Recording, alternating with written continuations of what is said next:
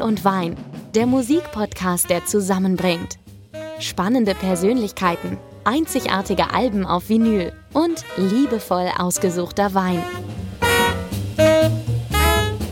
Hallo und herzlich willkommen zu einer neuen Ausgabe von Vinyl und Wein. Wir haben ein ganz besonderes Thema in dieser Episode. Wir sprechen über Atlantic Records, das Label, das als Independent Label, als Jazz Label gestartet ist, 1947 und jetzt 75 Jahre alt wird und gegründet wurde von Ahmed Ertegun, einem der Musikimpresarios aller Zeiten.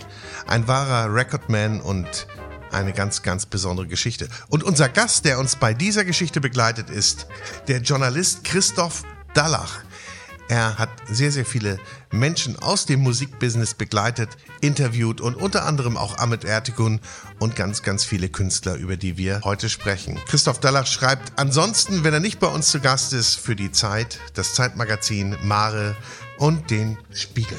Und selbstverständlich werden wir auch wieder begleitet von Jonas Hauke, unserem Sommelier, der ganz, ganz besondere Weine dabei hat. Wir haben Weine aus den USA da und aus der Türkei. Und warum das so ist, das erfahrt ihr gleich. Aber jetzt ganz, ganz viel Spaß mit unserem Special über 75 Jahre Atlantic Records, begleitet von Christoph Dallach.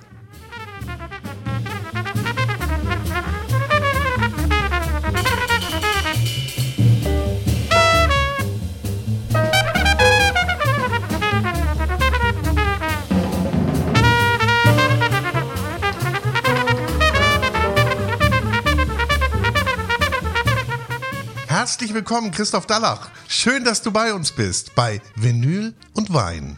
Danke für die Einladung. Sehr gern. Wir haben ein tolles Thema. Wir reden über 75 Jahre Atlantic Records.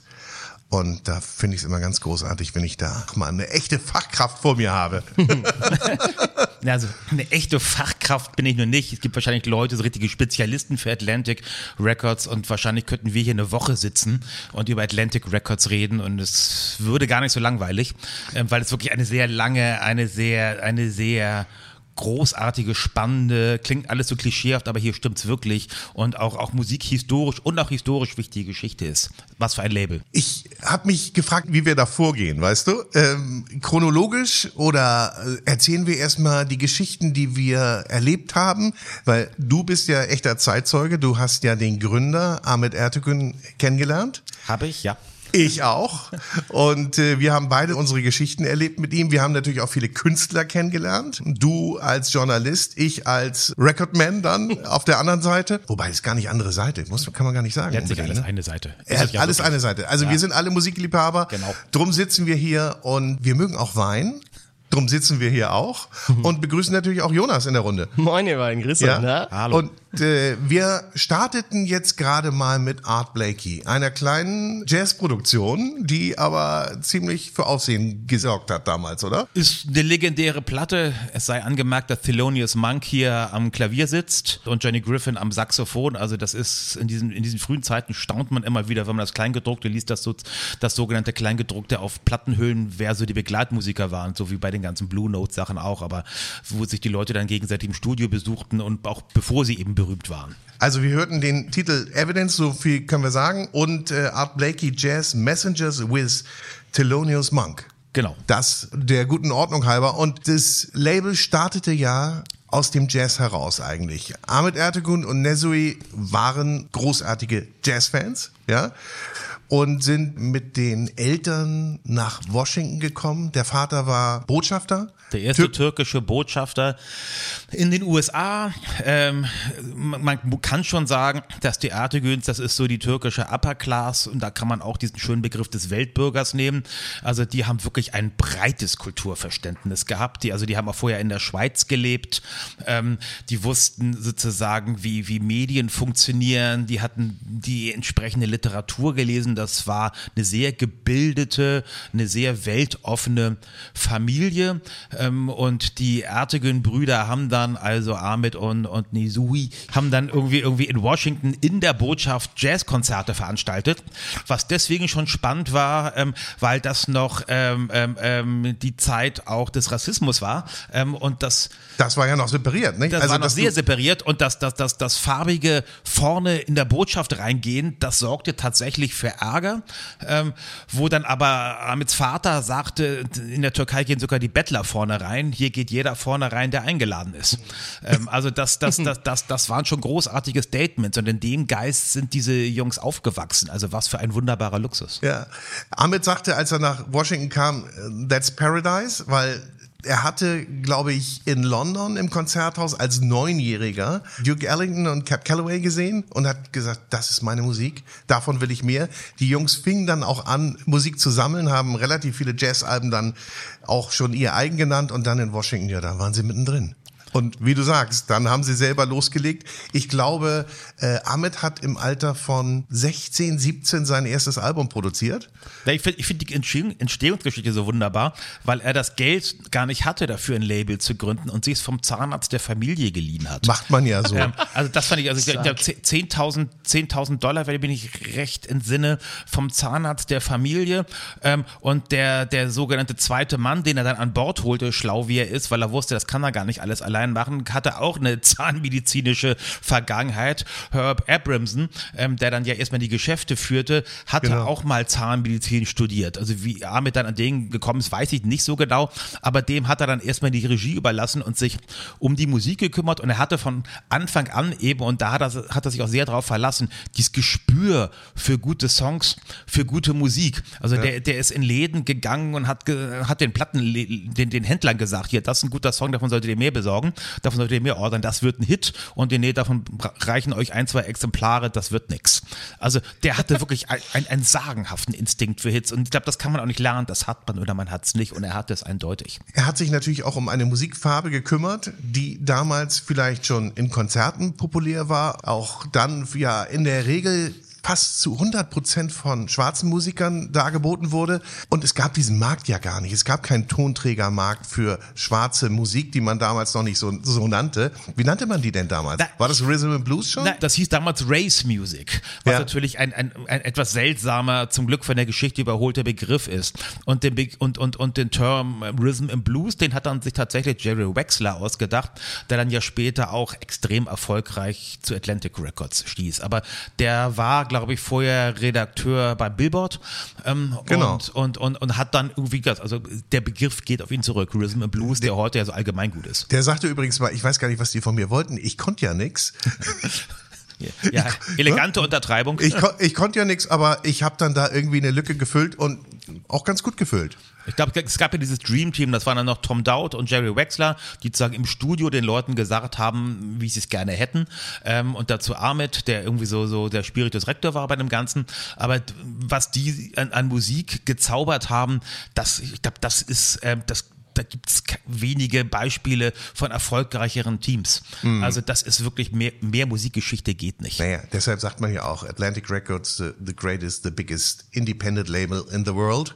Sie sind natürlich independent gestartet. Ja. Es gab schon ein paar, die waren in anderen Organisationen aufgehoben, aber die waren wirklich independent und äh, man muss dazu sagen, dass die Frau von Herb auch noch mitgearbeitet ja, hat. Stimmt. Die waren so ein Dreier-Konglomerat und die hat wohl sich um die Finanzen gekümmert und galt als wahnsinnig streng, äh, was aber ja nur der Traum ist, wenn man ein kleines Label hat. Ja. Sonst verjubelt jeder alles und dann ist man ganz schnell pleite. Also jemanden, der aufs Geld schaut, der sollte streng sein. Ähm, das kann man sich nur wünschen, wenn man irgendwie in der Plattenfirma sozusagen engagiert ist. Und aber der Zahnarzt hat bestimmt auch mal nachgefragt, was macht ihr mit der Kohle? ich würde mal sagen, die dürfte er relativ bald zurückbekommen haben. Aber toll finde ich das auch immer, dass Ahmed von Anfang an, der hatte ja immer diesen, diesen Hang zum Glamourösen. Ähm, und ich erinnere mich noch, dass, glaube ich, der erste Sitz von, von, von Atlantic war im Ritz Hotel in New York in Manhattan. Ja. Was natürlich schon mal lässig ist. Und ich weiß ja noch vom Gespräch, das ich mal vor langer Zeit mit ihm geführt habe, dass, dass eines seiner ersten Dienstwagen war ein Rolls Royce. Nein, ähm, ehrlich? Ja, da war total pleite, hat sich, hat sich aber Geld geliehen. In den 50ern hat, schon? Ja, ich glaube, 50ern hat er, glaube ich, schon Rolls Royce. Er hat, das, hat sich dann auch dafür gerechtfertigt, lachend und, und, und sagte, dachte, dass das ein uralter war, den er geliehen hatte. Ähm, dann hat er noch irgendwie im alten Kumpan, hat er sich noch, dem, hat er sich als Chauffeur angemeldet engagiert und dessen sechs Söhne oder so waren alle Polizisten in New York.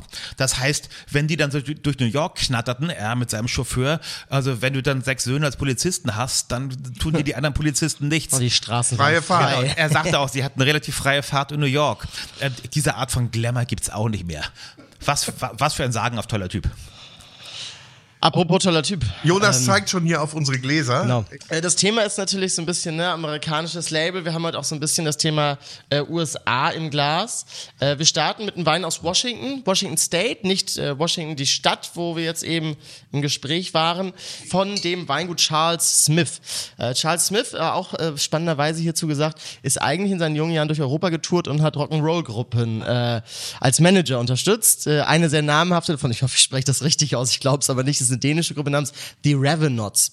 Treten sogar noch auf. Ich habe gerade geguckt, sind in zwei Wochen in Berlin tatsächlich. Etwas kleinere Häuser, aber scheint es noch zu geben. Und jetzt macht er Wein. Und jetzt macht er Wein, weil er in Europa dann auf den Weinbau aufmerksam geworden ist, fand es sehr geil, ist dann ähm, mit seiner Frau durch äh, Kalifornien und Washington State gefahren und hat dann in Washington State seine ersten äh, Weinberge übernommen. Das müsste so äh, 1999 gewesen sein. Äh, absolutes Kultweingut inzwischen. Das, was wir im Glas haben, ist Kung Fu Girl. Ich würde sagen, wir können das ja mal probieren. Zum Wohl, ihr Lieben. Also das ist ein Riesling. Äh, zu 95% Riesling mit 5% Chardonnay-Anteil, auch eine recht wilde Kombination. Ähm, die Geschichte dahinter war, dieser Wein ist entstanden, als er mit Freunden äh, ein äh, Anime, ein Manga-Anime-Filmabend veranstaltet hat. Und jetzt ist es natürlich immer das Thema so, asiatische Küche, gerade wenn sie ein bisschen schärfer ist und ein schöner Riesling mit so einer kleinen, feinen Fruchtsüße versteht sich eigentlich immer sehr gut aufgrund der Schärfe. Und äh, dafür ist das, glaube ich, auch gemacht. Finde es ganz cool. Was sagt ihr? Wunderbar. Ist ein Keine guter- Einwände. Ist ein guter Ist ein Einstieg, guter oder? Einstieg. Ja, sehr guter Ich- Einstieg. Ich finde ihn sehr glatt und geschmeidig. Hat so eine kleine Süße. Äh, Ich glaube auch, das ist nicht ganz trocken. Man findet aber keine Analysewerte online tatsächlich. nee, aber das ist so einer, wo man auch ein zweites Glas nimmt. das hat so eine Oder gewisse drittes. Gefälligkeit, ne? Ja, Haben wir ja heute keine Zeit zu. Wir haben ja ein hartes Ein bisschen Programm. mehr vor uns, ja. Genauso wie wir ja heute von jedem Album, das wir hier oder das du mitgebracht hast, zu Atlantic, auch nur immer einen Song hören. Was ja schwierig genug ist. Ja, ja, So ja. Im Vorfeld haben wir da auch einige Diskussionen geführt, aber wir mussten uns entscheiden. Das Gute ist wie immer, ihr kriegt ja die Playlist in den Show Notes und könnt alles wunderbar nachhören. So, du magst den, sagst du? Ja, du, äh, schmeckt wunderbar. Bist du äh, so ein richtiger Connoisseur oder Bin sagst ich du? definitiv nicht. Nee? Bin ich definitiv nicht. Was spielt das Thema Wein eine Rolle bei dir so im Alltag, im Leben? Ja und nein. Also ich trinke Wein, Mhm. würde aber nie sagen, dass ich mich da auch nur im entferntesten auskenne. Ähm, mag aber, glaube ich, wenn Wein besonders schmeckt. Mhm. Also das, was einem so zwei, dreimal im Jahr, mir zwei, dreimal im Jahr passiert, ähm, dass ich einen Wein trinke, wo ich denke, hui, das ist was, Das Besonderes. das ist wirklich was Ja, Besonderes. das ist super. Vielleicht schaffen wir das ja heute. Wir haben ein paar Versuche da und wir arbeiten uns da auch durch. Ähm, weil da haben wir schon den Anspruch, auch so ein bisschen ordentlich und strukturiert vorzugehen. Ansonsten springen wir immer mal so ein bisschen in unseren Geschichten. Weil Genau. wir legen mal Otis auf. Ne? du hast Otis Redding mitgebracht, Hab ich. der ja natürlich selbstverständlich auch zur Geschichte von Atlantic Records gehört. Was hören wir? Wir hören von Otis Redding von seinem sagenhaft guten Album Redding, Otis Redding Sings Soul, ähm, Change Gonna Come.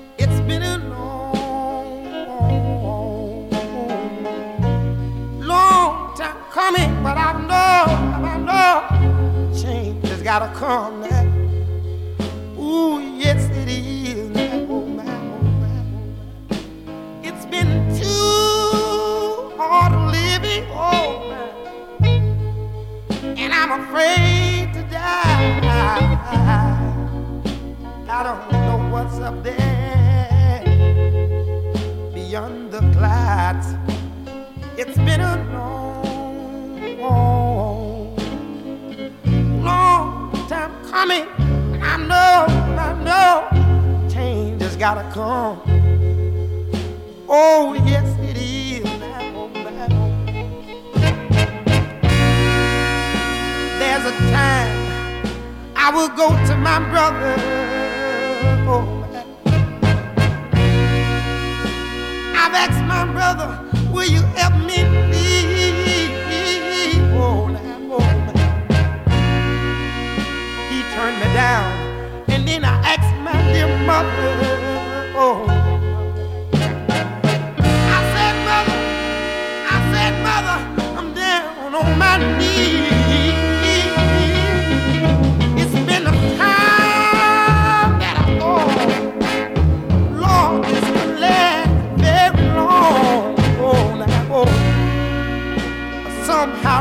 Thought I was still able to try to carry on.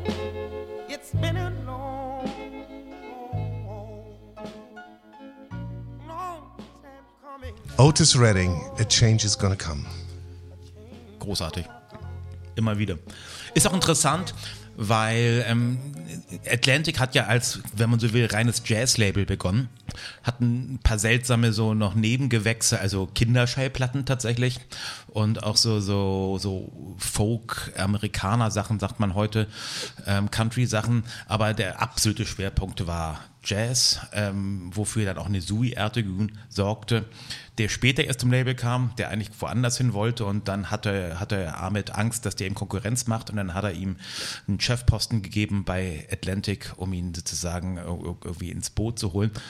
Aber die haben eigentlich nur Jazz gemacht und es waren dann Jerry Wexler und Tom Dowd, die dann, als sie dann, glaube ich, später 50er, früher 60er, ich glaube später 50er, als sie dazu stießen, die haben dann halt den Rhythm and Blues und später Soul dazu gebracht. Also haben also die Perspektive des Labels dann auch sehr viel breiter gemacht, was natürlich dann auch entscheidend ähm, zum Erfolg beigetragen hat. Denn Jazz ist natürlich letztlich immer irgendwie eine Außenseitermusik geblieben, sage ich jetzt mal, auch wenn mich gleich Leute steinigen. Naja, zumindest wenn du kommerziell erfolgreich sein möchtest. Und sie hatten natürlich den künstlerischen Aspekt. Das war natürlich ganz wichtig. Sie hatten den Kultur- und Kunstaspekt, den sie verfolgen wollten. Und äh, sie wollten natürlich auch Geld verdienen. Sie wollten klar. auch Hits haben, sie wollten auch Geld verdienen. Sie wollte wollten, aber es dauerte übrigens eine gewisse Zeit, bis sie dann ihre ersten Hits hatten, haben dann aber auch gemerkt, Rhythm and Blues, okay, fein, aber wir müssen auch auf den weißen Markt, weil die Hits, die sie mit ihren Rhythm and Blues Artists hatten, die wurden dann nochmal von weißen Bands und äh, Interpreten gecovert und neu aufgenommen. Das wollten sie dann selber machen, das Geschäft, und haben gesagt, wir gehen jetzt auch in den weißen Bereich rein, hatten dann sowas wie Bobby Darin zum Beispiel, äh, der ja auch sehr, sehr erfolgreich war. Und Ahmed hat ja auch selber Songs geschrieben und die unter dem Namen Nugetri, also Ertegun, umgedreht. Und, und genial finde ich, dass er eben, der konnte eigentlich überhaupt keine Musik, der konnte auch keine Noten lesen und gar nichts schreiben. Der ist immer am Times Square, erinnere ich noch als Geschichte, ist der, in, ist der zu so einem Automaten gegangen, wo man, das gab es damals, so hat ja auch Elvis seine allererste Platte gemacht, wo man so sagen, so reinsingt und dann tut man drei Dollar rein und dann zieht man unten die Platte raus. Und der hat immer so Melodien, die er im Kopf hatte, hat er, hat er so, so, so am Times Square in diese Maschine reingesummt, gesurrt. Ähm, dann hat er das rausgezogen, hat das dann bei Atlantic den Musikprofis gegeben, sondern schreibt das mal auf. Nein. Ehrlich? Und dann, die Geschichte kenne ich so, nicht. so das sind seine cool. Stücke entstanden. Der hätte nie ein Stück, also sagen Schreiben im Sinne von Schreiben, dass er Ja. Noten schreibt, hatte er keinen Schimmer. Nee, der hatte Ideen für Hooklines wahrscheinlich und hat dann gesagt, "Da- das klingt gut.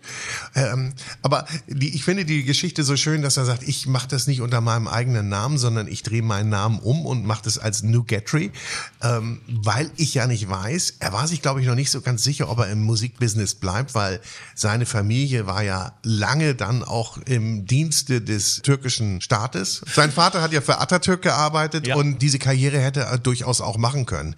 Er war gebildet, er ist in Diplomatenkreisen aufgewachsen, wie du vorhin sagtest. Er hatte studiert ja auch, er hat einen Bachelor of Arts gemacht. Er hätte da so eine Karriere machen können und er hatte gesagt, wenn er dann aber so einen Titel macht wie Gonna Rock You All Night Long, dann ist das nicht gut, wenn man dann später in die Politik geht. Wobei, glaube ich, dem war schon klar, dass es die Kunst ist. Was Das war auch- vielleicht so ein letztes kleines Türchen, das man offen lässt. Ne? Was natürlich immer, ja klar, so ein, sich so ein Türchen offen lassen ist natürlich nie ganz dumm, aber ich glaube, bei dem war schon klar, dass er, dass er ähm, in, der, in, der, in der Kunst bleiben will. Und ich kann mir auch vorstellen, dass er sich als Songwriter eben, dass er nicht sicher war, ob diese Songs wirklich gut sind. Denn wenn er, wenn er dann wirkliche Songwriter sieht ähm, und Songwriter sozusagen waren, mit denen redet und dann denkt er sich selber, wie seine Melodien so zustande kommen, hat er vielleicht gedacht, okay, ich tarn mich mal ein bisschen. Mal gucken, mal gucken, was davon geht und was nicht. Trotzdem hatte er Selbstbewusstsein genug und ich glaube, von Selbst, Selbstbewusstsein hatte er, glaube ich, ein Übermaß, ähm, dass er dachte, ich kann das. Also ich muss jetzt keine Musik gelernt haben, ich muss keine Noten schreiben können, aber ich weiß, wie eine gute Melodie geht und wie ein Text gehen könnte. Ich mache das einfach, was natürlich eine wahnsinnige Freiheit ist. Das Selbstbewusstsein auch. Also das überhaupt zu machen und zu Ja. sagen, ich kann das, ja. Ich kann das, ich Ja. mache das, ich kann das. ich weiß nicht, wie es dir ging, als du ihn kennengelernt hast. Ich glaube, das war auch ehrlich. Das war auch ehrliches Interesse für die Menschen, die da gerade ihm gegenüber sitzen. Ob jetzt Künstler oder auch sein, seine Mitarbeiter, die hat er ja auch so ausgewählt. Also passen die zu mir? Ähm, was können die? Welches Potenzial haben die? Und passen die überhaupt auch in das ganze äh, Gebilde mit rein? Und er hat ja auch Künstler äh, nicht nur entdeckt, er hat ja auch Künstler weggeholt von anderen Labels und die dann auch erfolgreich gemacht, wo sie vorher nicht erfolgreich waren. Beispielsweise Ray Charles, der hatte ja schon, war schon bei zwei Labels zuvor gewesen, kam dann, glaube ich, 52, 53 zu Atlantic, war dann relativ schnell erfolgreich. Und eine Dame, die auch lange Zeit bei einem Label sich probiert hat, du weißt, von wem ich spreche. Aretha Franklin, die ja so ein paar Platten gemacht hat ähm, bei Columbia Records. Ähm, ich glaube sogar gar nicht so wenige. Ich glaube, es sind so vier, fünf, wo sie tatsächlich so easy listening macht. Die sind jetzt wirklich nicht schlecht, aber sie sind noch weit entfernt von gut. Ähm, das sind so, so wirklich egale Platten. Und da besteht natürlich so die Kunst darin von jemandem wie Ahmed, die diese Stimme gehört haben und dachten, wow, und die ist hier vergeudet. Ähm, und dann die Frau zu Atlantic gelockt haben, was nicht so schwer gewesen sein dürfte, weil die ja merkt, dass ihre Platten nicht laufen. Die liefen, glaube ich, so ganz okay, waren aber weit davon entfernt, Bestseller zu sein. Und die Aretha Franklin, die dann weltberühmt wurde, die haben sie bei Atlantic quasi erfunden, indem sie der gesagt haben, hier hast du die mega Studio-Band, die Super Cracks. Ja. Jetzt singst du mal ganz anders, bitte. Sing jetzt nicht bitte so, so wie für Friseursalons, sondern jetzt, jetzt, jetzt singen wir um dein Leben. Ähm, hier ist die Band und hier sind die Songs und das sind die Arrangements. Und sie hatte Instinkt genug zu wissen, dass die recht haben könnten. Ähm, und so ist dann sozusagen eine Neuerfindung von Aretha Franklin gelungen. Die war gleich mit dem ersten Album dann erfolgreich und wie man so schön sagt, der Rest ist Geschichte. Ne? Aus dem hören wir jetzt mal was. Mein Lieblingssong ist ja tatsächlich I Say a Little Prayer, das Burt Bacharach, der nun ja gerade verstorben ist, für mich einer der größten Songwriter aller Zeiten, geschrieben hat. Und auch hier ist interessant, das hat er nämlich eigentlich für Diane Warwick geschrieben, so wie er eigentlich alles für Diane Warwick geschrieben hat. Zumindest ja ein Großteil seiner Karriere war Diane Warwick die Stimme, die er im Kopf hatte, wenn er, wenn er geschrieben hat. Und die Diane Warwick-Version von I Say a Little Prayer ist auch, sagen wir, okay. Die ist so, so, so in Ordnung, läuft sie mit, aber die, die, die, die funkelt nicht. Und dann hat's Aretha, das war damals ja üblich, dass, dass es gleich mehrere Coverversionen von einem Stück gab, und dann hat's die gesungen und da sagte Becker auch mal zu mir, she owns the song. She- Denn, ah, okay. She owns the song now. Denn irgendwie, das dürfte die sehr eitle Diane Warwick auch nicht gefreut haben. Die haben sich ja sehr wild gestritten, Beckeroch und, und, und, und Diane Warwick. Ähm, und sie hat diesen Song, also man hört das, finde ich, und das ist, das ist die Version. Also ich, ich kann mir genau vorstellen, was er meint. Das ist jetzt ihr Song. Was, sie da für, was sie da für eine unfassbare Energie reinbringt in diesen Song, ist sagenhaft. Die meisten kennen Aretha Franklin ja, oder wenn sie einen Song kennen, Respekt. dann ist es Respect. Den haben wir natürlich auch für diese Künstlerin. Aber ich finde es toll, dass du was anderes ausgewählt hast. Und ich finde es so charmant, wie du sagst, so, wie, so beiläufig, wie, wie Burt Bacharach dann mal zu mir sagte. Entschuldigung. Hat schon was. Leute, es ist echt Zeitzeugen. Wir haben hier Zeitzeugen am, am Tisch. Ja. Und wir haben auch ein Schlückchen. Wollen wir erst Wollen hören wir und dann erst die trinken? Nummer hören und dann trinken? Wir hören erst.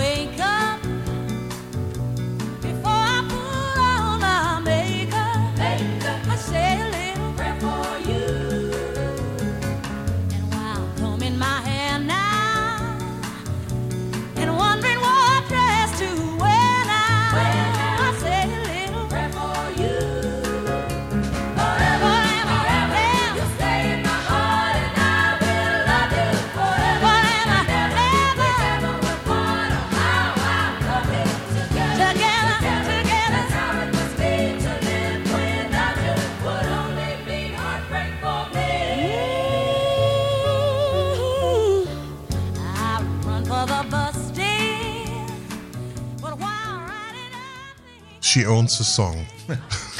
Stimmt. Und ich weiß auch warum jetzt. Schön, den Song nochmal zu hören. Also, Aretha mh, ist, ist immer wieder toll, ihre Stimme zu hören, finde ich. Hat auch Ahmed wahrscheinlich gedacht. Aber äh, was denkt denn Jonas jetzt? Hat er den richtigen Wein dazu? Mega Nummer, ich glaube, das äh, kann man ganz gut machen. Ähm, wir widmen uns jetzt da, ähm, bei zwei oder drei Weinen jetzt insgesamt des Abends äh, widmen wir uns nochmal den Vereinigten Staaten und dann Kalifornien, was dann ja so eigentlich das Hauptanbaugebiet Amerikas auch ist. Äh, ich finde bei Kalifornien wird immer ganz oft auf äh, eigentlich das Napa Valley runtergebrochen. Das ist so das, was man kennt, was auch in Deutschland immer viel verbreitet ist. Und das ist eine Region, wo halt früher ganz oft diese, diese sehr fetten, sehr breiten alkoholischen ähm, Weine gemacht wurden. Das hat sich sehr geändert. Wir haben inzwischen äh, wesentlich. Oh, warte mal, ich schenke mal kurz nach. Oh. Das ist ein sehr gutes Tempo. Ja. Das ist ein gutes Zeichen. Äh, scheint zu schmecken. Aretha hat lange gesungen und Ja, genau, das Glas du wolltest ist leer. ihn schon mal. Ähm, genau. Und es ist jetzt so, dass ähm, wir konzentrieren uns heute mal auf die sogenannte Central Coast. Central Coast ist quasi 160 Kilometer lang südlich von San Francisco, einmal die komplette Westseite am Pazifik runtergezogen. Das ist halt so ein bisschen das, worüber man heute viel redet, so dieses Cool Climate, also halt ähm, Weine mit eher Frische und Eleganz, Mineralität und äh, weg von diesen holzigen, wuchtigen Barrikwein zu machen. Und das ist jetzt äh, ein Winzer, beziehungsweise ist eigentlich ein Master Sommelier, Rajpar, äh, sehr bekannter Sommelier, der mit Sashi Morman, ich hoffe, ich spreche das richtig aus, das ist ein Halbjapaner, Raj ist Inder und die beiden haben zusammen 2010 das Weingut Sandy gegründet. Sandy Wines sitzen in äh, Santa Rita Hills, das ist eine kleine AVA ganz im Süden der Central Coast ähm, und das ist jetzt ein Chardonnay 2019. AVA ist ähm, das Pendant zu der deutschen Lage. Also AVAs sind im Grunde Herkunftsbezeichnungen. Äh, da könnte man noch mal eine eigene Folge drüber machen, aber das äh, wollen wir jetzt nicht zu weit ausführen. Ähm, genau, Chardonnay ähm, 2019er Jahrgang. Ich finde das immer ganz guter Wein so in diesen burgundrischen Vergleich reingesetzt. Ne? Das ist eher kühl, elegant. Das hat zwar schon Holz gesehen, aber nicht so plakativ äh, überladen davon. Äh, es hat eine schöne Salzigkeit, ganz viel so diese kandierte äh, Zitrusnote, so eine gewisse Kräutrigkeit, ein bisschen was Florales, eine schöne Frische. Ähm, ich finde das sehr, sehr gut. Das ist, ist so ein bisschen das Entry-Level bei ihm auf dem Weingut. Ich glaube, das Ganze liegt so Endverbraucherin, Endverbraucherpreis knapp bei 25 Euro. Oh ja, das ist aber schon. Das ist jetzt nicht wenig Geld, äh, aber ich, ich finde, für das, was es ist, ist das sehr, sehr anständig. Das ist ein komplett biodynamisch arbeitender Betrieb. Ähm, ihr könnt ja mal sagen, was ihr dazu, äh, oder was ihr davon haltet. Ich Gefällt kann das? immer nur sagen, schmeckt oder schmeckt nicht, Das ist auch das ohne Einzige, das was mit irgendwelchen Adjektiven zu garnieren. relevant ist. Ähm, und, und mir schmeckt er. Ich gehe ja so ein bisschen in die Lehre bei Jonas und äh, ich versuche ja immer ein bisschen was rauszuriechen. Und ich finde, das riecht so ein bisschen wie ähm, Winterklamotte im Schrank.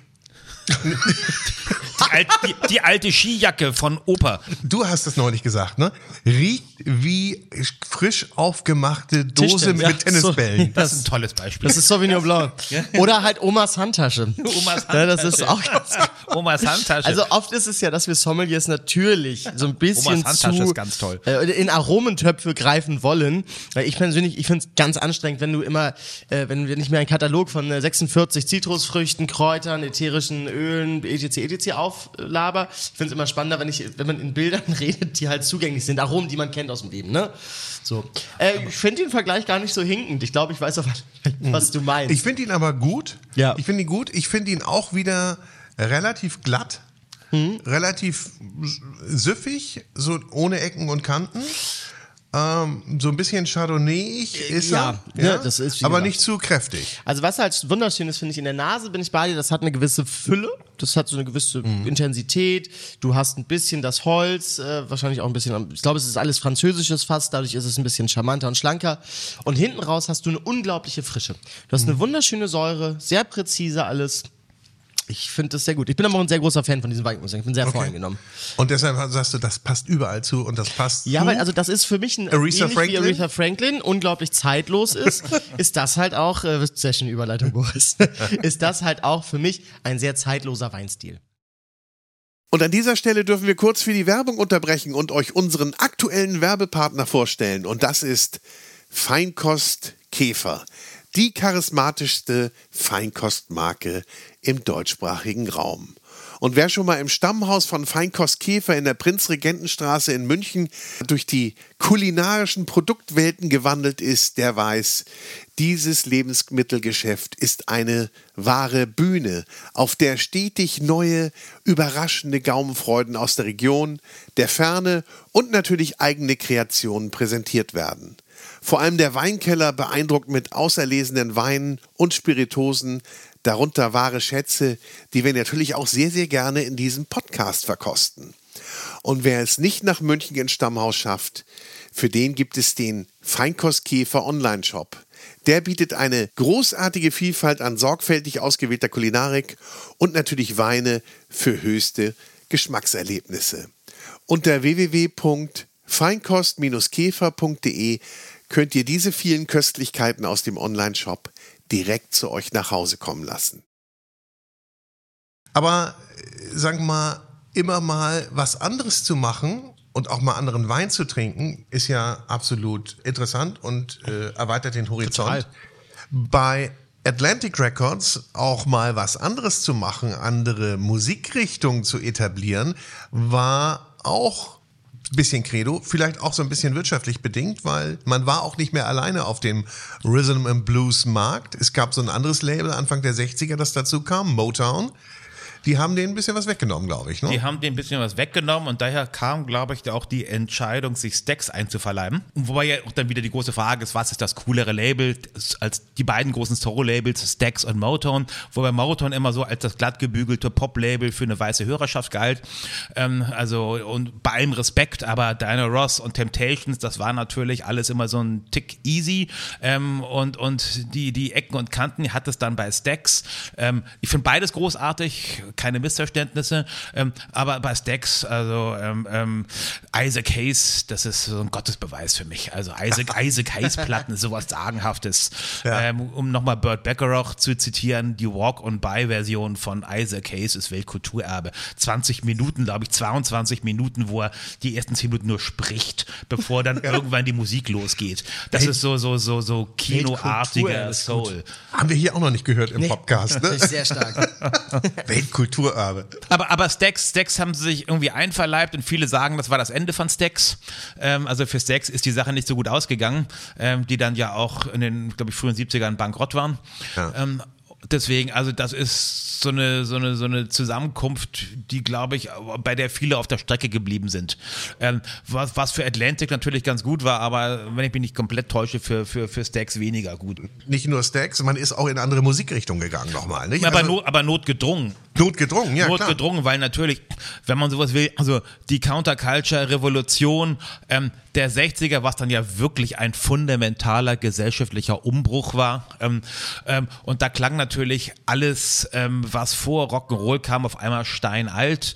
Ähm, ähm, Elvis war ein Auslaufmodell ähm, und, und, und Jazz und Soul waren nur noch in der zweiten Reihe, ähm, als dann irgendwie erst die Beatles kamen, die Rolling Stones ähm, und dann all die anderen Rockbands, Beatbands, die British Invasion, die dann eben auch alle in den USA abgeräumt haben und da hat natürlich jeder zugesehen, dass er was abbekam. Ich weiß sogar, also das Atlantic hatten probiert, Elvis zu kriegen, hat Ahmed Ertüge mal erzählt ähm, und, und sie haben, glaube ich, 25.000 Dollar geboten, ähm, aber, aber 45 wollte man haben. 45 wollte man haben. Das- Colonel Tom Parker, eine der schönsten Figuren der Popkulturgeschichte.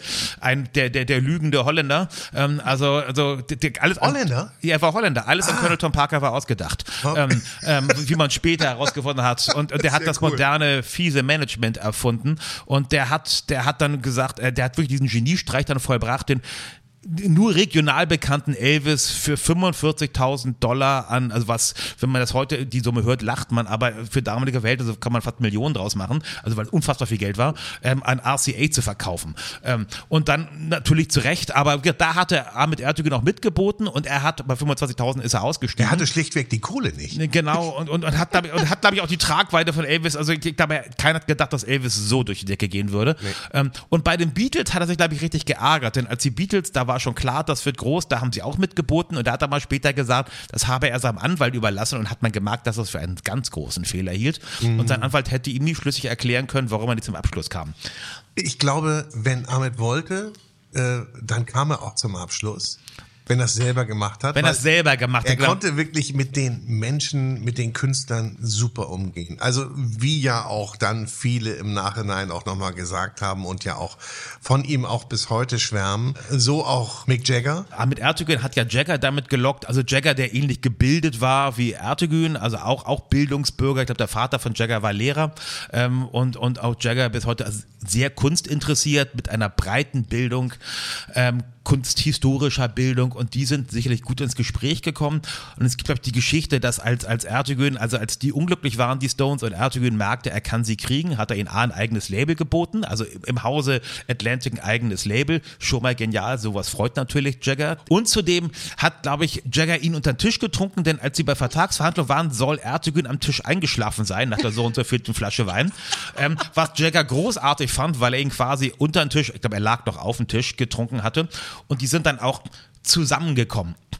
Ich hatte damals noch die lustige Geschichte, als, als- also als ich Ertugün traf, saßen wir da also in, die, in diesem Atlantic Building am Times Square und es, das war ja wirklich traumhaft. Man, so, man fuhr hoch bis zum höchsten, Stockwerk und dann ging es noch ein Stockwerk höher, wo dann irgendwo man den Fahrstuhl wechseln musste. Ja. Dann nur noch ein Stockwerk und dann war man bei Ahmed. das war Chefetage dann. Da ja. war der nicht, also er thronte über allem. Und da saß ich dann damals mit einem Kollegen, dann haben wir geredet und ähm, es, die Stones waren in dem Abend im Madison Square Garden, was für die ja eine Art Clubkonzert ist. Also es ist so, als wenn sie in Hamburg im Docks wären. Ein bisschen größer.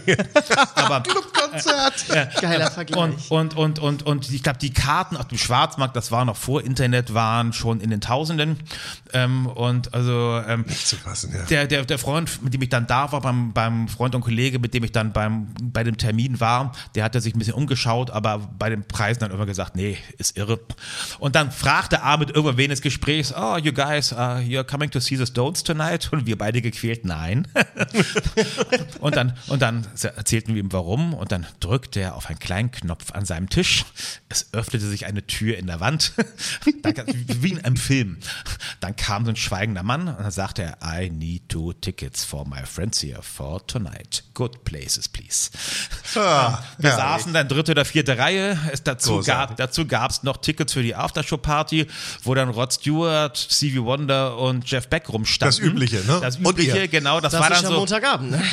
Das war dann in, in so irgendwelchen dunklen Seitenstraßen, was sie noch hint, hinter Madison Square Garden. Wie cool. Da, ich, ich weiß nur, dass ich diese, bei dieser Party gar nicht zu schätzen wusste, weil ich völlig fertig war vom Jetlag ähm, und da relativ betäubt rumstand. Ich erkenne die ganzen Leute, glaube ich, gar nicht, aber ich glaube, hier sind sehr viele, sehr berühmte Leute und da bin ich eingeschlafen nach Hause gegangen. Und Ähm, das ist aber, wie, da bist du dann plötzlich mittendrin, nicht? Und das ist doch ja, toll, aber ich, fand- ich fand einfach so diese Lässigkeit von Arne. Also der hatte eben diese Lässigkeit und ich glaube, das kann man auch nicht lernen. Das hat man oder man hat es nicht, denn das war überhaupt nicht angeberisch. Also für den war es selbstverständlich, dass er auf so einen Knopf drückt und dann kommt jemand so, so reingeflogen, reingeschwebt eher so ganz dezent und er sagt, was er will. Er, wahrscheinlich hätte er auch sagen können, ich hätte gern drei Mondringe. Und dann hätten sie ihm das gebracht. Wo du das gerade sagst, ich, ich greife mal vorweg. Ähm, Ahmed ist letztendlich dann äh, an den Folgen eines Sturzes gestorben, 2006. Bei einem Rolling Stones Konzert. Bei einem Rolling Stones Konzert. er ist, Ich denke mal, was für ein perfekter Tod. Also meine Nummer eins in den Todescharts ist natürlich immer noch Bing Crosby, der nach einem Golf am 18. Loch einfach umgefallen ist und sagte, lass uns eine Cola trinken, das war ein tolles Spiel. Umfiel und tot war. Und auf Platz zwei würde ich sagen, ist Ahmed Ertegün. Ich meine, der hat Musik geliebt wie kaum ein anderer Mensch auf der Welt, ist, glaube ich, von sieben Tagen die Woche acht ausgegangen. Ja. Ähm, und beim Rolling Stones Konzert, die ja auch über alles geliebt hat, nach der Show umzufallen und dann irgendwie kurz danach sich zu verabschieden, ehrlich gesagt, besser geht's nicht. Besser geht's nicht. Und, äh, immer- und er war ja, er ist gestorben im Alter von 83 und er war noch präsent. Er war super präsent und da kann man, wenn jemand so, also 83 würde ich schon als alt bezeichnen und, und, und, und der schöne Begriff ein gelebtes Leben. Ähm, also ähm, der hat, der hat, glaube ich, drei Leben gelebt. Aber das war auch genau das, was er wollte. Also er wollte bis zum Ende arbeiten, er wollte bis zum Ende Impulse geben. Er war noch drin, er war noch dabei und er hat natürlich auch er war Mentor für ganz, ganz viele Menschen, die ihm dann auch nachgefolgt sind und die dann auch seine Rolle als Chairman später übernommen haben. Aber dazu später. Wir greifen jetzt schon vor. Wir sind ja noch irgendwo jetzt gerade mal in den, In den 60ern. wir sind in den 60ern. Und dann gehen wir jetzt wohin? Ja, was hast denn du dabei? Also, aber das, Ja, da, jetzt da, machen da wir kratzen dann schon an den 70ern. Deswegen, also wir sind hier bei The Velvet Underground, die natürlich aus den 60ern kommen, aber das ist ein Album aus den frühen 70ern. Dann müssen wir, glaube ich, eines erwähnen, um chronologisch zu bleiben. Atlantic ist so ein bisschen ins Struggeln gekommen in den End-60ern, hatte nicht mehr so die richtigen großen Hits. Einige Independent-Labels sind um die herum pleite gegangen. Man hat dann ein Kaufangebot wahrgenommen von Warner Brothers 1967, ist mit denen zusammengegangen, hat das, glaube ich, im Aktientausch gemacht, 17,5 Millionen Dollar gab es damals dafür. Die Summe kenne ich nicht, aber ich weiß, dass für Ahmed glücklich war, weil der in Charge blieb. Und da haben die Warner-Leute natürlich auch extrem geschickt gesagt, warum irgendwie never change a winning team. Also die, von den Finanzen mal abgesehen, war es natürlich künstlerisch irgendwie immer auf der Höhe der Zeit, was die gemacht haben. Ähm, und, und sozusagen, dass sie die, dass, dass sie die Finanzen in Ordnung brachten, aber den künstlerischen Leiter und sein Team, also man muss ja sagen, er war es eben nicht alleine, Tom Dowd und wie sie alle hießen, Jerry Wexler, aber ähm, die, die haben sie halt alle in der Rolle, in den Rollen gelassen.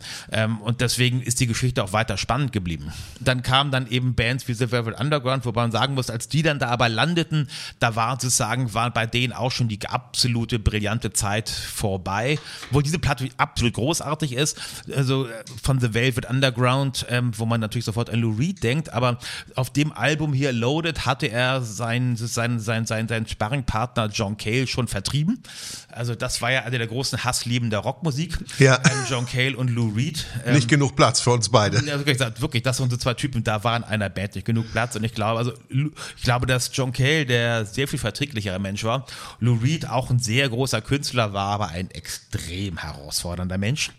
Ein extrem herausfordernder. Mensch, ja. Also, also Du ich, weißt, wovon du sprichst? ich weiß, wenn ich spreche, ja, ich, ich, ich ist immer doof, wenn ich das sage, aber ich habe ihn einige Male gesprochen. Nee, ich finde das toll. Bitte äh, äußere das auch, Na, wenn das wollen mal- schon wissen, wir mit wollen, wem du alles geredet hast. Ob aber- das ist schon wichtig, ob das vom Hörensagen ist oder aus eigenem Erleben. Und bei dir gehe ich immer davon aus, aus eigenem Erleben. Ja, aber, aber ich glaube so, dass das so, so, so, so Journalisten, die sagen, nicht vorbereitet waren und dann Kollegen und dann Lou Reed getroffen haben, ich glaube, ich war vorgewarnt worden, ähm, also Lou Reed zu treffen, das war so ein bisschen so, als wenn man sich verprügeln lässt. Ähm,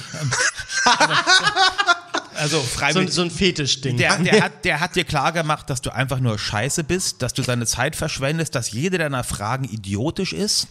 Ähm, und, und, und also ich weiß nicht, irgendein Gespräch begann mal, dass er einfach nur, also wir reichten ihm die Hand, ähm, er guckte gar nicht hin, er guckte auf seine Uhr und machte so eine Handbewegung und er legt schon los, ihr Deppen.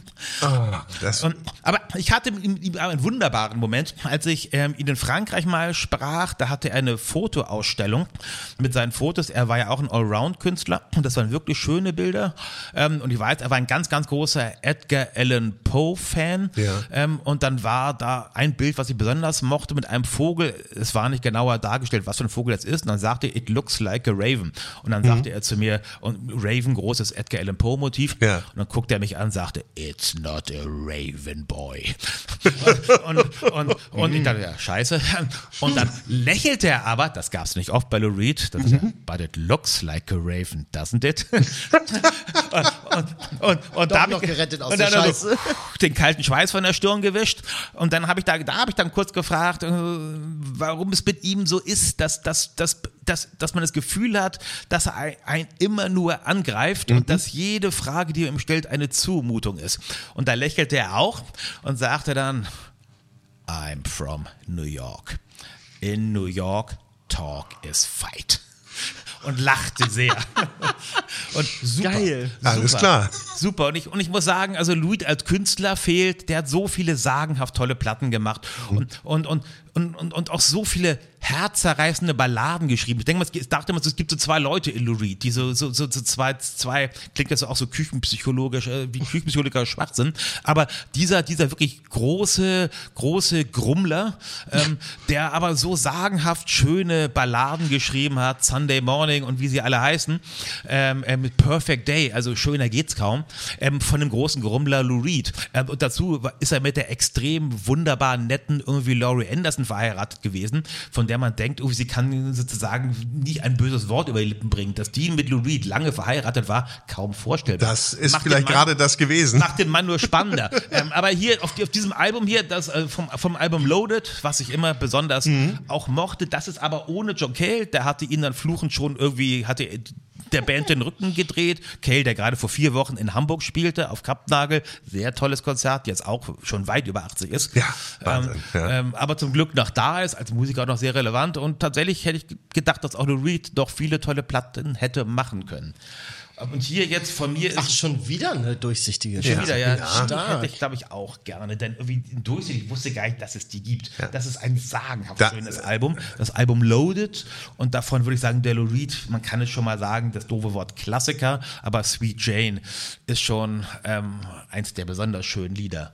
Äh, Weißt du, was ich so schön finde? Wenn du so erzählst, dann kann man ganz viel lernen. Und zwar, dass man einmal die Kunst und den Menschen, wie der Mensch ist und die Kunst separieren kann. Und Mhm. Man muss sie separat, separieren. separat betrachten sollte, muss. Ja, Doch, sollte. Also, ja, Sollte. sollte. Es gibt natürlich viele Künstler, gerade sozusagen, die, die oft großen Unsinn reden und da wird schwierig, ähm, die Kunst ähm, zu separieren. Wenn sie sich nicht ganz schlimm äußern, ähm, aber das führt jetzt zu weit, dann manchmal möchte man sie wirklich nicht mehr hören. Nick Cave hat mal gesagt, wenn man anfangen würde, alle Künstler aus seiner Plattensammlung zu nehmen, die mal irgendwie schwierige Dinge getan haben, dann blieb nur ganz wenig über. Dann hat man zwei Platten der Bay City Rollers und eine von Coldplay. Nein.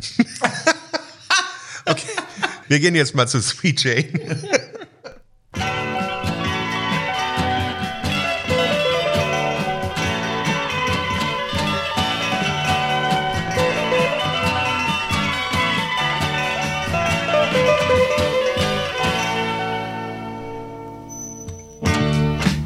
standing on the corner, suitcase in my hand. Jack's in corset, Jane is in her vest, and me, I'm in a rock and roll band. Huh. Riding a studs at Jim. You know, those were different times. All, all the poets they studied rules of verse, and those ladies they rolled their eyes. Sweet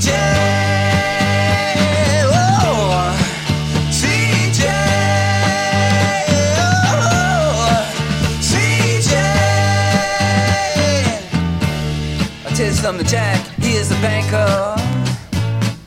And Jane, she is a clerk. And both of them save their monies. And when, when they come home from work, ooh, uh, sitting down by the fire, uh, the radio does play the classical music there, Jim. The march of the wooden soldiers,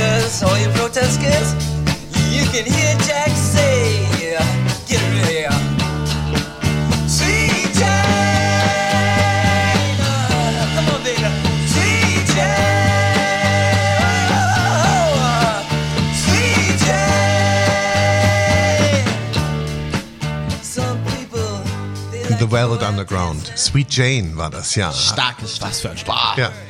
Und Hat er bei Konzerten eigentlich auch immer gespielt. Ich, ich, ich behaupte mal, das war auch ein Lou Reed Lieblingsstück, weil ich glaube, es gab wenige Konzerte. Ich habe ihn einige Mal live gesehen, was immer eine große Freude war. Ähm, und, und, und Sweet Jane hat er nicht meistens gespielt. hätte er einen nicht beschimpft, wenn man sich den gewünscht hätte. Ganz sicher nicht. Ich weiß man nicht, Wünsche, weiß man nicht. Wünsche per se hätte er wahrscheinlich gesagt, go Ja. fuck yourself. Aber, aber das war, bei Lou Reed hat es auch weniger Bedeutung. Das, also, das ist dann bei ihm so salopp dahergegangen. Ist halt New York-Style, ne? New York so ist, so ist Und ich sag's nochmal, bei all dem, einer, der fehlt, was mich angeht. Was für ein großer Künstler. Aber du musst ja schon irgendwie die Menschen erreichen. Ne? Und ist es dann auch egal, ob du dann, glaube ich, ein Arschloch bist, so nach draußen hin, oder ob du, wenn du gute Musik machst, dann erreichst du sie und dann hast du, du kannst ja so oder so eine Botschaft haben. Na, Ich glaube auch nicht, dass Lou Reed ein Arschloch war, da muss ich nochmal festhalten. Also ich glaube, der war ein extrem spannender und der hat ja eben auch so, und das führt jetzt zu weit, aber auch eben auch eine sehr schwierige Kindheit gehabt, eine sehr schwierige Kindheit.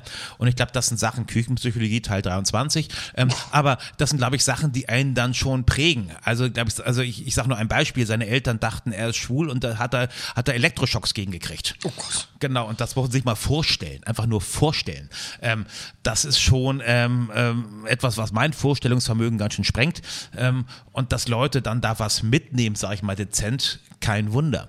Ähm, aber er war ein ganz, ganz großer Künstler. Wir sagten das eben, Ahmed Ertegun hat diese erkannt, beziehungsweise das ganze Team. Nicht? Also man darf ja, man darf nur nicht immer Ahmed Aber da würde ich schon Ertegun. sagen, also das ist schon vorher erkannt worden und ähm, also die sind jetzt sagen, das ist ja eine Platte aus, aus der Spätphase von Ja. Velvet Underground, von der man auch nicht oft genug sagen kann, dass sie, dass sie zu, zu der Zeit, als es sie gab, völlig erfolglos waren. Ähm, die Platten hat keine Sau gekauft. Ähm, die sind erst so im Nachhall kam die Legende und ein schöner Spruch, ist so, jeder, der der Velvet Underground gehört hat, hat eine Band gegründet. Ähm, und, und aber so, dass man heute, wie man die sozusagen, wie, wie, man, wie man diese verehrt und vergöttert, damals sozusagen haben die nur für Aufmerksamkeit gesorgt, weil sie zum Andy Warhol Inner Circle gehörten, der sie auch quasi so will, mit erfunden hat, also die Band zusammengestellt hat und dann in, in seiner kleinen Welt dann auch promotet hat. Ähm, aber The Velvet Underground, das waren wirklich Außenseiter. Dann haben die eigentlich gar nicht so ins äh, Atlantic-Portfolio gepasst, ne? Ja und nein. Also es waren natürlich besondere Künstler und wenn man wie Ahmed irgendwie eine Idee hatte, ähm, ähm, was beson wann Kunst, wann Musik was Besonderes transportiert, dann haben sie schon sehr gut ins Atlantic-Portfolio gepasst und ähm, die waren ja vorher, glaube ich, auf Verve und, und zumindest bei, ähm, Ja. ähm, sind ich glaub, mit dem die jetzt hier vierten Album, dritten Album ähm, zu, zu, zu Atlantic gekommen. Also da, das ist jetzt sozusagen schon die Spätphase. Also entdeckt haben sie sie nicht bei Atlantic. Aber ich glaube, ich, ich unterstelle mal, dass er heilfroh war, als er eine Platte mit denen machen konnte. Ja, weil es natürlich großartige Musik war und ich bin sicher, dass das damals schon eine ausreichend große Menge an Leuten erkannt hat, auch wenn der kommerzielle Erfolg sich nicht eingestellt hat, zumindest lange nicht. Ja, und Anfang der 70er hat man auch Atlantic Records nicht mehr in eine Ecke geschoben, sondern sie waren extrem dann breit aufgestellt. Ja, sie waren sehr breit. Wie wir das eben schon gesagt haben, ähm, haben sehr, sehr viel unterschiedliche Musikfarben schon äh, repräsentiert und haben auch den Schritt mitgemacht in die Disco-Ära. Ja, Disco. Äh, Oder? ein- ein- Oder ein- spät? Waren sie zu spät? Weißt ja, du das? Sie, sie, waren, sie, sie waren auf der Höhe der Zeit, würde ich sagen. Ja. Also ähm, sie waren mit dabei. Sie waren weder die Ersten noch waren sie die Letzten. Ich meine, wann genau, die, die Puristen streiten immer, wann, irgend, wann irgendwas begann und wann es endete. Also so wie einem irgendwelche Superspezialisten sagen, dass es Punk eigentlich nur drei Monate 76 gab und dass alles, was danach war, irgendwie kein Punk mehr ist. Ähm, und man Das, lacht sagen, das sagen Leute- aber nur Musikkritiker, oder? ja, das sagen sie die paar Verrückten und das kann man über Disco wahrscheinlich auch aufmachen. Aber Disco war natürlich im Gegensatz zu Punk unfassbar populär, aber so richtig super populär, so dass so das Radiosender damit warben, dass sie kein Disco spielen, ähm, weil es überall lief. Und da sind natürlich dann die Bee Gees, ähm, die auch auf Atlantic waren teilweise, ähm, zeitweilig ähm, eine große Band. Ähm, die haben natürlich nochmal, als sie eigentlich gerade mal wieder so eine Auszeit hatten, ähm, sind die mit Saturday Night Fever, haben die alle Rekorde gebrochen und relativ parallel dazu kam dann eben auch Chic. Ja. Gehen sollen Nile Rogers und Bernard Edwards. Ähm, auch, also als ich zur Schule ging ähm, in, den, in den späten 70ern, war tatsächlich, also war Chic der Soundtrack mit meines Lebens, also die liebe ich wirklich ganz besonders. Ähm, und das habe ich auch wirklich rauf und runter gehört. Und das ist eben auch wirklich gute Musik. Und Disco hat immer so sowas leicht so ich finde, ich finde, damit geht immer einher so, so lässig, ja, so Gebrauchsmusik, Disco für einen Club. Ich meine, die Chic-Platten sind einfach sagenhaft gut. Das ist sagenhaft gut geschriebene Musik, arrangiert und atemberaubend gespielt. Und ich finde immer lustig, wenn so Debatten rumgehen, die größten Gitarristen aller Zeiten, immer Clapton, haha, ähm, ähm, ähm, Jeff Beck und so weiter, respektiere ich alles. Aber nie fällt der Name Nile Rodgers. Der ist ein so sagenhaft guter Gitarrist. Also äh, bei Konzerten wie atemberaubend, was, was der, also was der macht, machen wenige andere. Ähm, auf einer Gitarre und der spielt, glaube ich, äh, Gitarre, seit er irgendwie laufen kann. Ähm, es ist wirklich ganz, Oder davor. ja, ganz und ich kann nur allen empfehlen, also die, die, die Memoiren von der Rogers mal zu lesen, die wirklich dramatisch sind, wirklich dramatisch.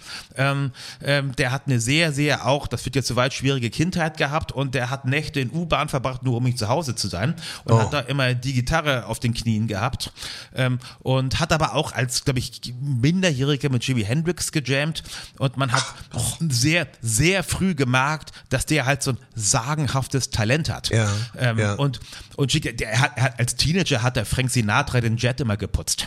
Nein. Den Privatchat, das ist eine der schönsten Nile Rodgers. Ach, der, das der, ist der Mann kann ja Geschichten erzählen. ja. Ähm, auf jeden Fall ist dieses erste Cheek-Album, ähm, das ist einfach auch eine großartige Soul- und R&B-Platte. Ähm, eine ganz tolle Platte. Ähm, und, und, und Nile Rodgers, der noch aktiv ist und ähm, in diesem Sommer, ich freue mich jetzt schon wie sonst was drauf, im Stadtpark spielt.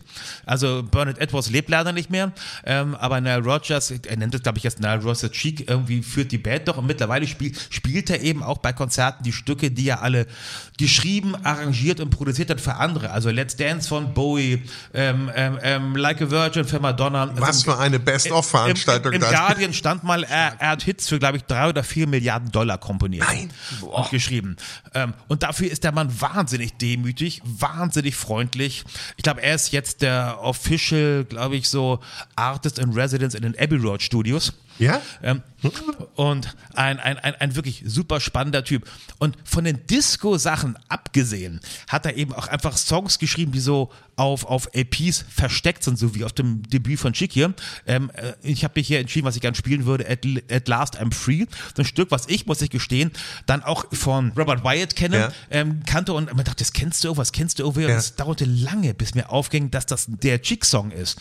Ähm, und der hat mit Disco so rein gar nichts zu tun. Das ist einfach eine wunderschöne Ballade, die Robert Wyatt auch als solche erkannt hat und dann aufgenommen hat. Und es klingt, als wenn Robert Wyatt es geschrieben hätte, wenn man es von Robert Wyatt hört. Aber nein, es ist von Cheek. Es ist von Nile Rodgers. Und hat denn Nile Rodgers die ersten Erfolge mit Cheek gefeiert oder davor schon? Na, ich glaube, nee, mit Cheek die ersten Erfolge davor nicht, aber ähm, Le Freak ist, glaube ich, offiziell die bestverkaufte 12-Inch aller Zeiten. Ah.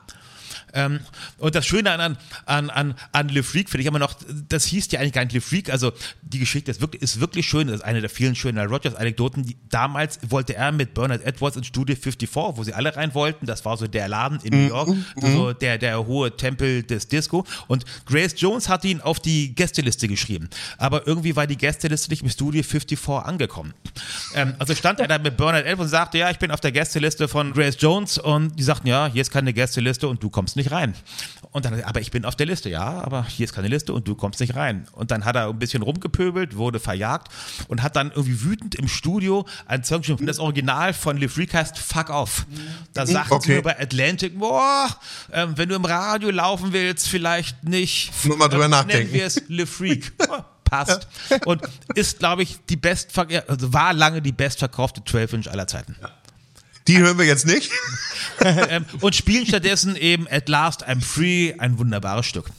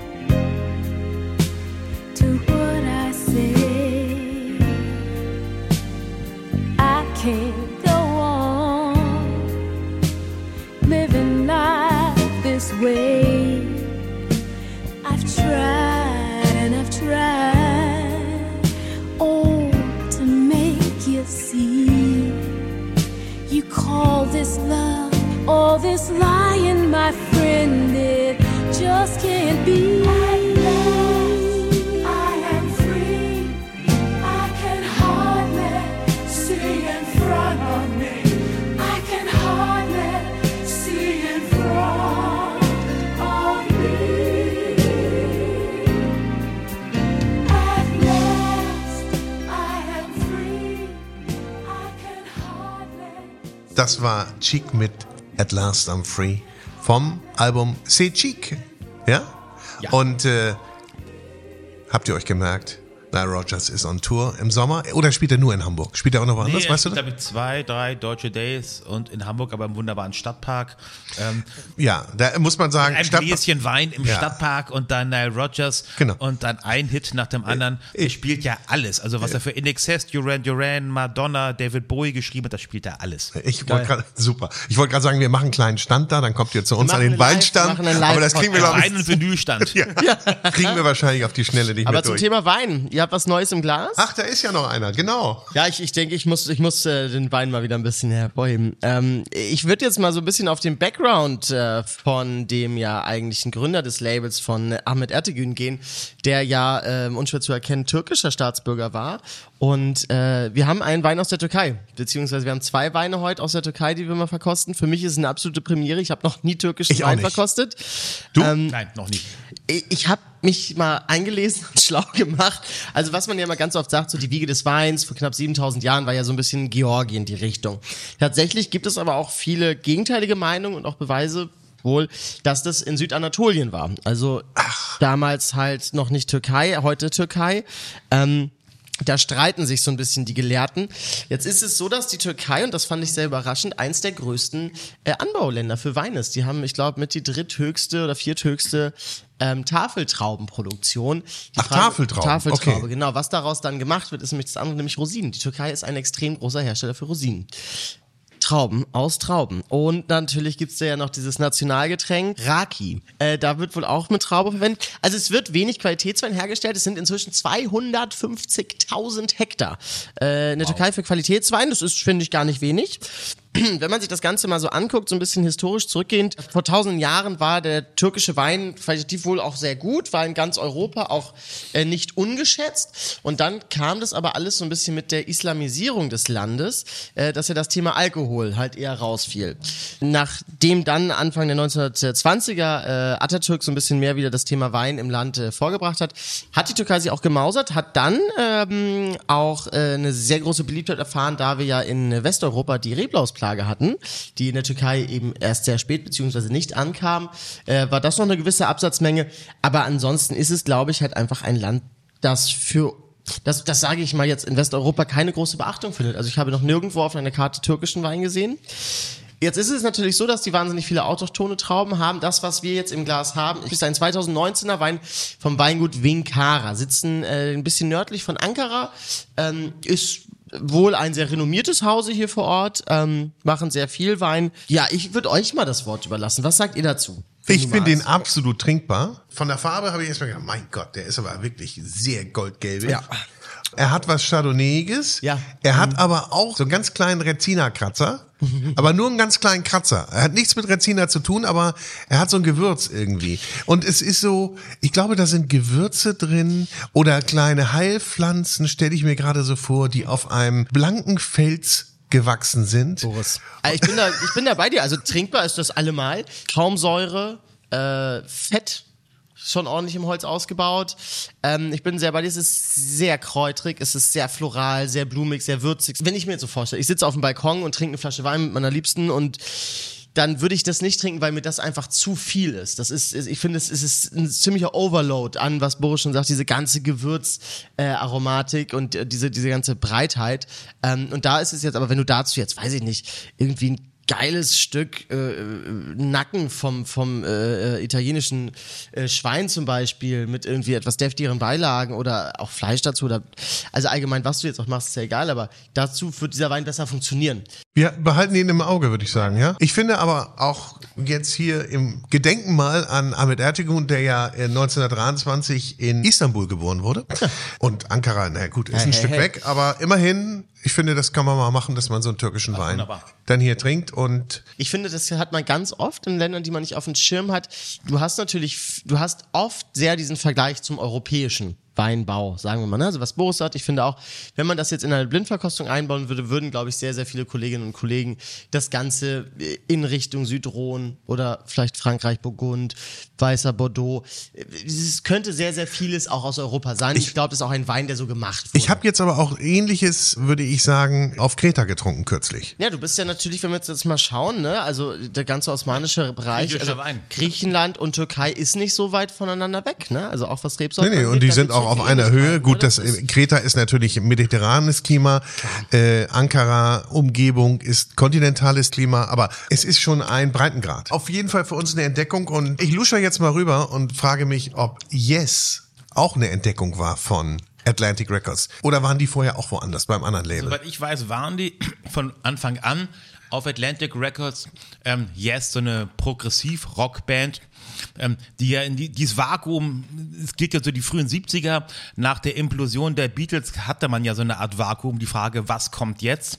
Das war dann so das total bombastische, der sogenannte Progressive Rock, Stücke, die 40 Minuten lang sind, ähm, Stücke über, über feuerspeiende Drachen, da sind wir gleich bei Yes mittendrin, ähm, und endlose Gitarrensoli. Ich meine, das Beste, sagen manche am Progressive Rock, ist, dass es Punker vorgebracht hat als Gegenreaktion. Drei Minuten Stücke über kotzende Dackel. Ja. Aber ich gehöre schon immer zu den Leuten, also ich, ich mochte viel Progressive Rock, aber ich bin kein Yes-Fan, aber sagen wir frühe Genesis mit, mit Peter Gabriel, wunderbar. Bekennender Pink Floyd-Fan bin ich auch. Da sind viele tolle Platten entstanden. Yes ist natürlich die klassische ähm, Progressive Rock-Band, ausufernde Songs, ähm, große Virtuosität, was ich irgendwie per se irgendwie irgendwie kein Qualitätsmerkmal finde. So ein bisschen so so ein bisschen wie Muskeldrücken. Ähm, wer spielt das längere Gitarrensolo? ähm, Christoph, ich, du, du malst so schöne Bilder, das ist herrlich. Ähm, und deswegen muss ich sagen, meine Geschichte mit Yes beginnt im Hamburger Madhouse, in dem ich sozusagen meine Schulkarriere an die Wand gefahren habe. Und Madhouse Axel, der DJ im Madhouse, wenn Owner of a Lonely Heart, was ja eine wahnsinnige, solche Sätze hasse ich, aber Produktion ist, wenn dieser Bass kam, dann dieser ganze Laden bebte und das war einfach so eine Euphorie. Ähm, also das ist wirklich, also die einzige Yes-Platte, die mich wirklich interessiert, ist diese. Drum hat er sie auch ausgewählt. Und das Madhouse nochmal zur Erklärung war natürlich der Club, der Rockclub Der, der Rockclub in, in Hamburg. Und jetzt hören wir jetzt mal ohne Bisschen Mucke. Lonely Heart. Mensch, Jungs, wir müssen auch mal zum Pott